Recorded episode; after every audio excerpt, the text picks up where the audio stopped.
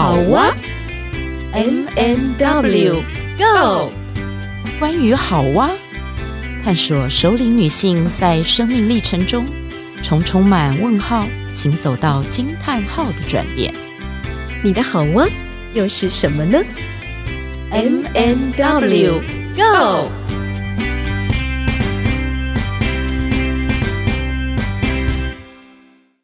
各位大哥大姐，大家好！今天呢，我要来跟大家分享一个故事。这个故事呢，是跟四个好朋友他们在人生下半场的阶段要一起去冒险的一个故事。那这一趟冒险呢，其实是每一个人啊要去寻找自己生命里面那一个最重要的一件事情。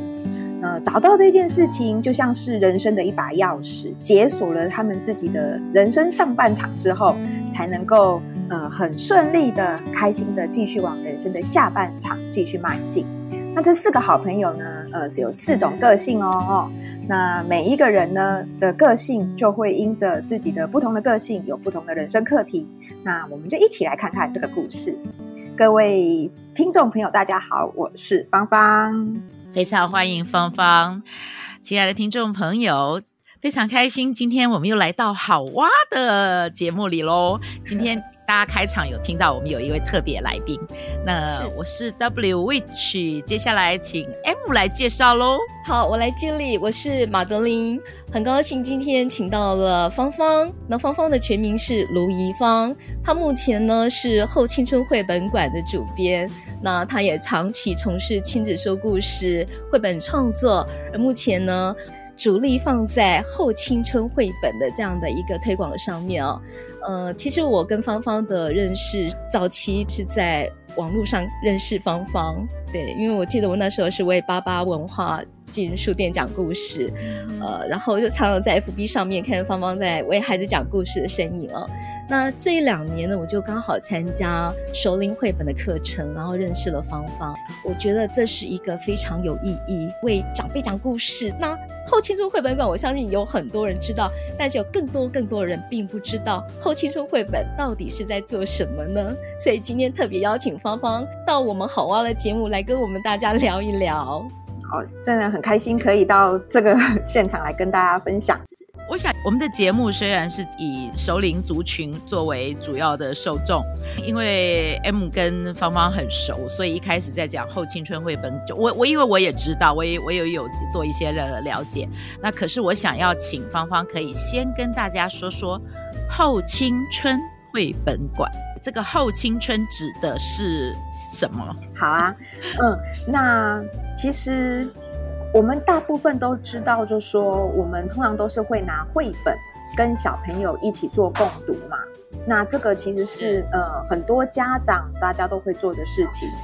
那但是呃到了这个人生下半场，就是年纪比较大之后，大家好像开始就比较呃不一定会去接触绘本这个媒材。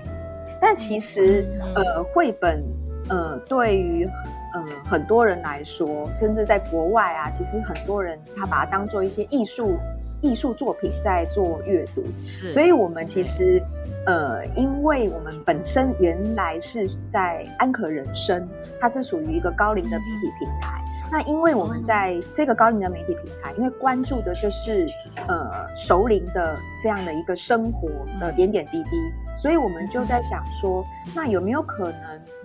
呃，有一种新的阅读方式，可以让熟龄的读者来做参与，那所以才有了呃后青春绘本馆的诞生。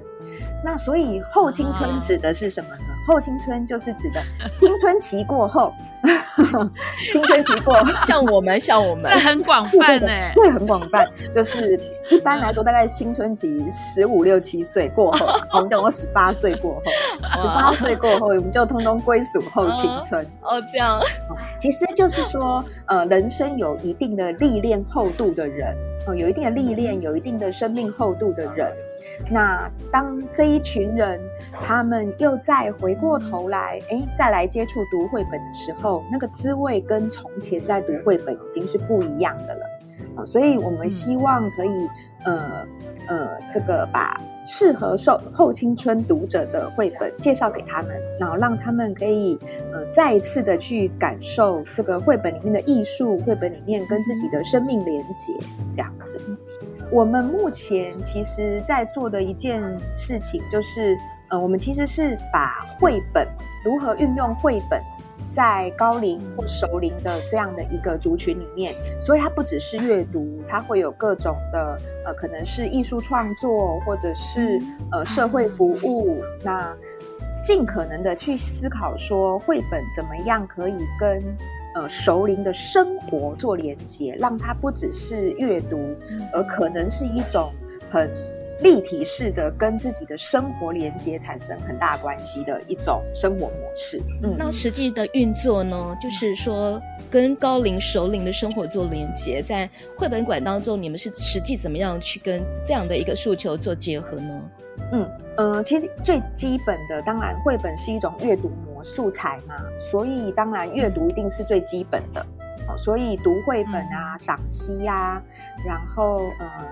呃，透过绘本彼此去分享自己的生命经验啊，这个都是一个最基本的呃绘本的运用模式。那当然，呃，我们也都知道说，哎，人生到了一个生命历练的时候，他会需要做一些生命统整。那所以，我们也会透过绘本这个素材，比如说它可以运用成作为一种创作。那创作的素材就是自己的故事。所以他可以把自己的故事做一些生命整理，然后呃，把它做成像绘本的这样的一个形式。他可以跟自己阅读，可以跟家人分享，也可以去跟社会大众分享。那另外，目前我们也有在做的就是一些培训。这个培训的方式是透过呃培训之后，我们会有一群人，那他会知道说，哎，怎么样运用绘本来陪伴长者。那陪伴长者就变成它是一种社会的行动，所以它不只是自己读，然后写自己的故事，它其实是呃运用绘本去做一些社会服务，变成能够让呃有兴趣再投入社会去做一些社会参与。所以目前我们做的是这一些，那当然其实还有很多我们可以持续去开发的，比如说像呃应该算去年了哦，就是去年。去年年底的时候，呃，我们二零二二，对对对，二零二二了。呃，十一月、十二月的时候，哎，我们也带着一些社区的长辈，他们就去写自己跟社区的故事。所以，他不只是自己的生命故事，他也把自己的土地的故事，呃，把它写到自己的绘本里面。那他就会介绍自己的社区，介绍他的邻里的朋友，然后跟自己的关系。然后，嗯，甚至我们也想过说，嗯，这一些年纪比较高龄的长辈，他们是不是也现在也有很多哦，阿公阿妈，他们也会自己学习怎么样说故事，不只是说给自己的孙子女听哦，他们会去说给很多很多人听，对，所以它就像是一种生活形式了。嗯，特别跟听众朋友说一下，如果你们在听这一集的时候，会有听到一些后面的呃各种特别的声音，那是因为今天我跟 M 是在家里面，但是芳芳因为家里附近有人施工，所以她到了咖啡馆，所以今天呢，我们三个人的录音现场都会各有各的状况，这个真的是我们无法控的，就有各种声音都有。对对对，然后每一次碰到这种事情的时候，我们就只好大笑，然后就稍微解释一下，希望听众朋友可以就是包容我们这样的状态。我们很努力，很认真，有不同的聆听的感受。我觉得就把它当做是声景的采集，会觉得非常的有趣，顺便也是像像像是在咖啡厅里面的感觉一样，是想象自己在咖啡厅。对，我看到芳芳那个背后那个咖啡厅，觉得那个呃光线，它的那个光线的那种感觉，就觉得好罗曼蒂克。对。你看不到，因为你那边是亮着的，但是我看到你那个背后，我觉得那个光影好美。对，它有个光影，好像是一只老鹰还是什么，就一直在在拍动一下那个墙壁上，那个。哦，它是那个啦，电风扇。啊，电风扇哦，我想象力多好。嗯，这这就是那个，这就是说故事人喜欢那个读故事啊，说故事的人会有的反应很好。会想象。好，我们再对，我们再拉回来这个。刚刚我听到芳芳讲的一些东西，就是，哎，其实，呃，因为我我早期是台北市故事协会，我们的对象是，呃，就是也是一样培训职工为孩子说故事。那可是其实我知道，到我们后期的时候，是有很多呃退休人士，他们想要来学习说故事。那我觉得后青春绘本馆的这一个方向，就有一点像是我们后期在做的时候，会有会有所谓的熟龄族群，他们想要透过这样的方式，看看能不能跟他们的孙辈，或者是他们其实也进入了校园，然后也有的是真的就是到呃特别的机构去做服务。那我我觉得那个刚刚芳芳提到的这个部分，我想我了解一下，是说你们怎么样做那个你们的那个课程规划啊？就是一般人要怎么样参与后青春绘本馆？就你们的课程。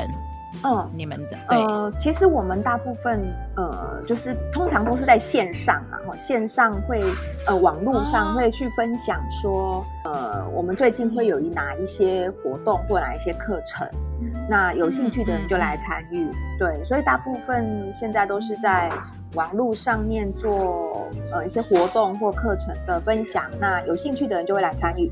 那课程的方式的话。有一些属性，它可以用线上的模式，那它就会像是线上的阅读会，就一起共读绘本。但是如果有一些是比较是培训的，就是它是需要有些实物练习的啊，那我们就会除了有呃室内的课程以外，也会带学员到这些长辈的机构去做一些实习。对，所以。参与的方式其实它就是这样子，目前这样。芳芳，你可以讲一下初阶跟进阶这两套培训课程有什么样子的一个差异跟诉求，不同的地方在哪里？初阶跟进阶嘛？对，嗯，就是我们在绘本馆里面有一个叫做“用绘本陪伴长者”的服务方案。那其实老实说，我们刚开始在呃做这些课程的设计的时候，其实并没有人可以让我们依循。因为怎么对孩子说故事，其实有很多的研究。那怎么样为长辈说故事，其实我们也在国外也没有看到什么样的呃案例或者是文献。那呃国内其实也没有人在，也没有人在做。哦，就是特别是针对为长辈说故事，不是不是培训长辈去说故事，所以它有点不太一样。所以我们当时其实蛮多蛮多这一些课程的内容是从直接实务经验去带领，就是我自己到了呃机构到了据点去做直接的服务。那经过一段时间之后，我才慢慢把这些呃课程去做这些课程的规划跟安排，去思考说，那我在这个带领的过程当中，我遇到了什么样的事情，长辈会有什么样的反应？那呃，如果会想要做这个服务的人，他需要具备哪一些能力？所以我们从后来就把课程分为初阶跟进阶。那初阶呢，它主要分三个重点，第一个重点呢就是。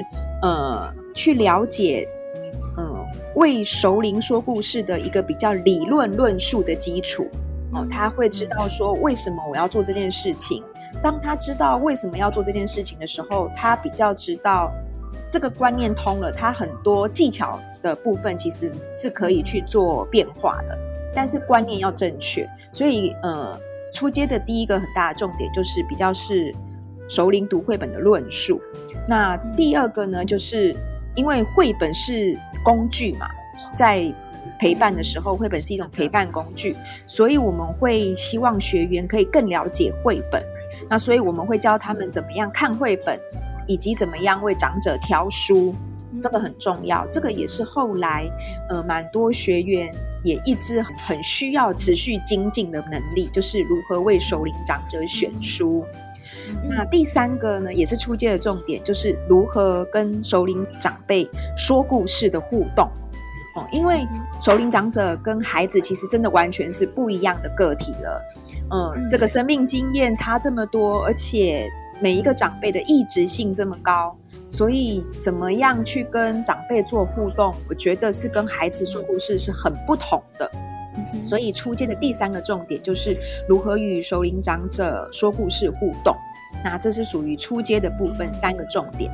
那进阶的部分也是后来我们才在思考说，呃，当当这一群有意愿做故事服务的伙伴进到了首领长辈的呃据点之后，不可能一两个小时都一直在说故事，所以他们其实需要搭配着一些活动的变化。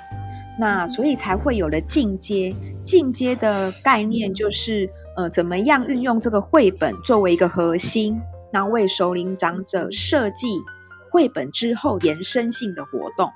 那这些延伸性的活动可以去跟长者的各种，呃，可能是生理的，或是认知的，哦，是心灵上面的需求去做结合，那把它设计成呃活动的形式。所以进阶就是属于。绘本的延伸活动设计，那这是进阶的重点。是，嗯哼，我想了解一下是，像这样子算是志工服务吗？你们是在做培训？像之前你有说培训志工嘛，做志工服务，那他们这样子的出阶跟进阶的时间需要多久？嗯、还有志工参与的有没有一些基本条件？嗯，我们目前规划的是出阶两天，进阶也是两天。那呃，出阶、进阶都是其中一第一天都是室内的课程，就是在室内会有老师讲述的课程。那第二天呢，我们就会到呃，有的时候是健康呃健康亚健康长辈的巷弄长照 C 据点，或者是说呃有的时候我们会是到这个住宿型的机构。哦，长辈他可能有一些呃失能失智的状况，那他可能是住在机构或日照里面，就不同的长辈，那我们会到这些场域去做实习，这是第二天的课程。那我们的课程上完之后呢，呃，如果你有意愿，就是初阶、进阶上完之后，如果你有意愿的话，那可以加入我们自己有做一个志工的服务队。啊，是后青春绘本的志工服务队，但是它，嗯、它其实蛮微妙，它跟我们后青春绘本馆其实是两个独立的个体。我们这一群志工是我们，我们是算应该算是我们自己独立运作，我们可以自己去决定我们要去哪一个机构服务，我们要决定我们自己的组织如何，我们可以自己决定，我们不归属后青春绘本馆。对。那我们这一群志工，只是他们觉得说，他们觉得很喜欢这个名字“后青春绘本”，所以他们就沿用这一个呃这个后青绘本的这个团名这样子。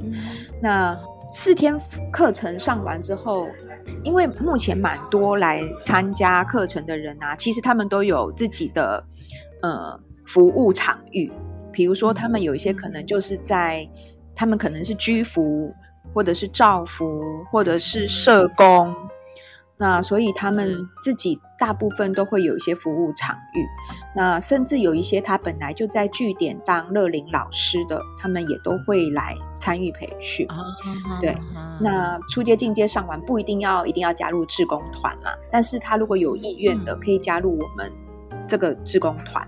那我们目前比较多的服务的志工团服务的点都是以双北跟桃园为主。那目前志工团人数有多少人呢？呃，目前志工团大概有三十五六个，呵呵，比较有在持续服务的伙伴啊。嗯，对，嗯，所以你们算是一个自发性的组织，嗯，是是这个样吗？对，我们应该属于自发性的组织。就是这一群人，其实是都是因为上了你们的初阶、呃进阶课，然后又有兴趣哦，再往后面延续，所以就自发成立了这样子的一个团体。对，他并没有正式立案啊什么的。嗯，对，我觉得这个其实蛮有趣的。嗯、就是我们刚开始在成立这个志工团的时候，其实我们呃本来后青春绘本馆。只做到培训课程四天就结束了，那大家各自就是去找场域，各自去自己的场域服务。那但是呃，慢慢的有一群伙伴，他们会希望说，那有没有可能我们持续延续？大家可以做完服务之后持续交流，哦，彼此可以有一些讨论。那甚至一起共读绘本，彼此在呃深化的学习。所以我们才有了这样的一个志工团的呃连结。那我们这个团队呢，大家也说，他们就是想说不要这么复杂，因为纯属自发性的发心的服务，所以啊，他们也不想要立什么章程，也不要交什么志工团的基金，都不要，也不要有人管钱，就是大家想说我们。其实就是开心去服务，然后真的想要去做一些呃陪伴长辈的工作。那当然，其实，在陪伴的过程，你可以说我们也在学习怎么样持续运用这样的素材，怎么样持续的能够真的很贴合长者的需求去做服务。那怎么样在长辈的身上学习变老这件事情？其实我觉得真的是从了从志工团这一个。团队里面，我自己会学到这么多东西哦，所以听起来芳芳除了是后青春绘本馆的这个课程规划的负责之外，你也是志工团的一员喽？我是目前都无法卸任的团长。我其实很想要那个，看谁可以来当一下团长。那你，那你事后要来请教我一下。哦，那我要，我要，因为。因为哈，我我我可以理解啦，我可以理解，因为大家上完课，大家就会把我当成老师嘛。可是啊，嗯、是其实我觉得我更多的想法是想要跟大家一起学习。那每一个人身上真的都是宝库，嗯、呃，我会的真的是里面最少的那一个。而且我年纪应该蛮小的，我年纪蛮小。的，你年纪真的最小。对啊，所以是不是有一个部分是是志工团去服务了之后，他们就会有一些需求，可以因为你也是后青春绘本馆的老师，所以他们可以告诉你他们的需求，对。后青春绘本馆会针对他们的需求开继续开课程，除了开课课程，对，除了开课以外，其实开课目前其实还没有、uh. 还没有往这个延续。我觉得 应该是说，呃，我的存在啊，其实是呃，不只是说我我是一个课程的研发者啦。我觉得，当然，因为我是特约在后青春绘本馆这一个部门里面，那我当然就会有一些资源，我可以也把它拉过来提供给我们的志工团，我可以跟他们给给他，就是有一些连接。那比如说。我刚刚有提到安可人生嘛？那安可人生其实，嗯、呃，我们不只是在做关心高龄的一些生活，我们还有另外一个部门在做长照。那因为就会知道更多长照的资源，就是从那边我就又有可以有一些资源跟资讯连接过来给我们的。志工团的伙伴，那所以像我们要去做一些志工服务的机构啊，我就可以拜托安可人生那边的部门来帮忙媒合。哦，所以我知道我的存在其实对大家来说，其实也是当然有一些需需要必要啦。那我很珍惜这一群，其实大部分年纪都比我大，都是姐姐。嗯，姐姐们真的就是他们很。很热心的在做这样的社会服务，也很一直在进步。然后我自己呢，就是提供一些后援，然后再来就是，我觉得更多就是从他们身上，我得到很多鼓励跟温暖，还有很多很多的学习。就是其实很多东西，很多的经验都是从他们身上去学到。那后青春绘本馆的课程，我们是可以透过像，就是我我其实之前在还没有。还没有从 M 那边听到这个部分的时候，我常常在 FB 上就可以看到，就是应该算是那种赞助广告这样的东西，可以一直看到广告推播。对 对对对，一直看到这个，那我就会因为可能因为我自己接触的东西也是跟这个比较有关系。那可是像如果一般人他本来就有兴趣，他可以直接参与服务的志工团吗？哦，他要怎么从哪哪个地方的资讯可以看到？如果是要参加志工团，嗯、我们会有就是要上完初阶跟进阶，上完进阶的伙伴，我们就会询问他们有没有意愿加入志工团，因为我们还是希望、哦、呃彼此有一些共同的语言跟共同的价值。对，所以还是会上完培训。嗯，是，我想我也是志工团的意愿，没错。我觉得就是在里面真的有好多也是年纪比我大的姐姐们，那我觉得从他们身上真的好多的学习，因为呃，志工团有安排每个月有一次约会嘛。那月会的话，就是会轮流有两两配搭来做一本绘本的一个深度的延伸，然后活动的进行。然后在月会当中，也会由长照机构服务的这个志工伙伴回来分享他们服务的一个一个心得，或者是需要调整的地方。我想，我们就彼此在彼此这样的一个进程当中互相学习跟互相进步。我想，这个是志工团就是很自主性学习带给我们一个很大的成长吧。好，M，那我问一下，你现在目前有去呃相关的机构做服务的时候吗？还是只是之前的实习？有有，我有去过两次。有，他有去，你去的是日照嘛？对不对？对对，自工服务这件事情也是一样，也是一门学问。它有很多的东西是需要呃需要重新的去。就是我们过去对于志工服务这件事，和现在其实志工服务是有一些些不太一样的。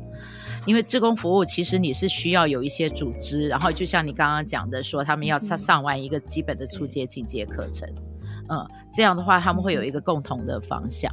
然后还有，我觉得刚刚听起来蛮好的是，你们还有后续的，就是说，呃，每个月自己有一些有开会啊，然后还有因为透过你可以跟。就是相关的就学习课程的那个部分，可以再再朝这个方向努力。我觉得这很需要的。哎，那个你们的绘本馆有自己出的一些就是绘本吗？有，目前目前我我知道芳芳有出了一些绘本嘛，那也是你们绘本馆出的吗？还是不是不是我个人？绘本馆目前就是有一本叫《第一百根白毛》。嗯对哦，就是你刚刚开始开场的时候读的那一本，四个对对，啊、四个好朋友要一起去冒险的故事。嗯，所以这是第一本，所以后面会有发展喽，继续有系列。其实当初绘本馆决定要有自己的一本绘本创作啊，也是我们一直在思考说，嗯、呃，我们其实都一直在目前台湾的绘本市场里面去做选书。那其实我们看到，其实老实说，大部分的书籍的出版啊，角度都是从孩子的视角来出发。那所以我们要去选书的时候，我们其实都需要做一些转化。所以我们在说故事的时候，也都要去转化。那我们就一直在想说，一直倡议呀、啊，就是啊，要关注我们首领啊，这个来为我们创作啊。但是可能我觉得这一个呃，这个风气并没有那么。明显，所以我们才思考想说，那我们自己来写一本熟龄绘本哦，所以我们才有了第一百根白毛这一本创作的呃出版。他希望会是一个带动出版社可以去关心说，哎，或许可以为我们熟龄来选书出版哦，或者是说创作人呐，您也可以，不一定就是说只有孩子是读者哦，可能是年纪大一些的人，他也会有兴趣来读绘本哦。那或许那个创作的视野可以放得更宽广，所以它有一点像是一本倡议的书。未来会不会有持续的出版呢？呃，或许有，但目前可能还没有这么明显、明确。对对对对。嗯嗯嗯。好，我想呢，就是这一集末了，我想问一下芳芳，绘本馆最近有没有什么样的活动资讯可以跟我们所有听众朋友做分享的呢？嗯呃，绘本馆的话，呃，目前我们是今年我们也会持续跟各大出版社合作。那会请出版社还有这一些绘本达人来为呃首领伙伴们选择适合的书籍，所以我们会在线上网络哦一起来做这个呃绘本的选读精读，那可以加入我们的这个绘本的阅读会。那就可以每一个月有一次一起在空中大家一起共读绘本，那就会有一个导读人来跟我们一起分享这一些绘本的选材。那这是一个部分。那第二个部分，我们在全台各地各个县市也都会有陆续开，就是开课用用绘本陪伴长者这样的一个呃培训课程。那大家也可以关注后青春绘本馆的粉丝页，哦，那就会把资讯。在这个粉丝页上面都会有，那其他的呢，就会有可能会有一些跟创作人合作，怎么样去引导熟龄的伙伴来写自己的故事。那这个也会是在明年会陆续开发，所以也会在网络上面，在粉丝页也会公告。嗯哼，OK，谢谢芳芳的分享，实在是太好了。所以之后我们的节目在上架的时候，会把跟后青春绘本馆的连接也会 PO 上去。其实因为好娃的受众就是锁定熟龄的，是因为我自己也在这个年龄，然后二十多年来我一直都在做自工服务。其实我的服务的对象也是还蛮广的。那我知道说，其实每一个人在人生的，就是像我现在的这个阶段，有的时候还是会有一些的朋友会说，他们找不到人生的意义。是什么？尤其是面临到就是自己的身体开始出现，呃，出现一些症状的时候，他们更需要知道说，哎，我的人生，我的生命意义是什么？我觉得，可能是因为我一直在做志工，我自己对于生命意义这件事情，我从来都没有怀疑过。我也一直觉得我的目标很很清楚，我知道自己在做学习跟奉献服务这样的一个这样的一个那个，其实是一个循环。就是我在做学习的时候，我可以就是有服务的场域，然后我在这个服务的过程里，我也会再度学习。所以，我真的觉得刚刚听到芳芳在讲后青春绘本馆推动的跟呃有一个志工服务团的这个部分，我觉得非常好。我也建议我们的听众朋友，如果你还没有一个还没有一个归属的志工团，或许呃我们的后青春绘本的这个服务方向，还有那个阅读会啊什么的，都是一个你可以试着去接触，嗯、呃，打开视野的的一个新的 新的一个方向。我觉得这真的非常好，非常感谢芳芳。今天来到我们现场，是我们下一集还是会邀请芳芳哦。先谢谢大家，对，还有下一集哦，请各位听众朋友期待。节目最后就要回家去数白毛了，看有没有一百根，超过我。我觉得我最近白很多，我白超多的。我觉得我是因为顾小孩，因为用脑。不是，我是因为顾小孩。我觉得你因为用脑过度，顾小孩也会有一百根白毛。顾小孩啊，绝对绝对是。OK，好，那我们下次见喽。好，谢谢大家，下回见，拜拜。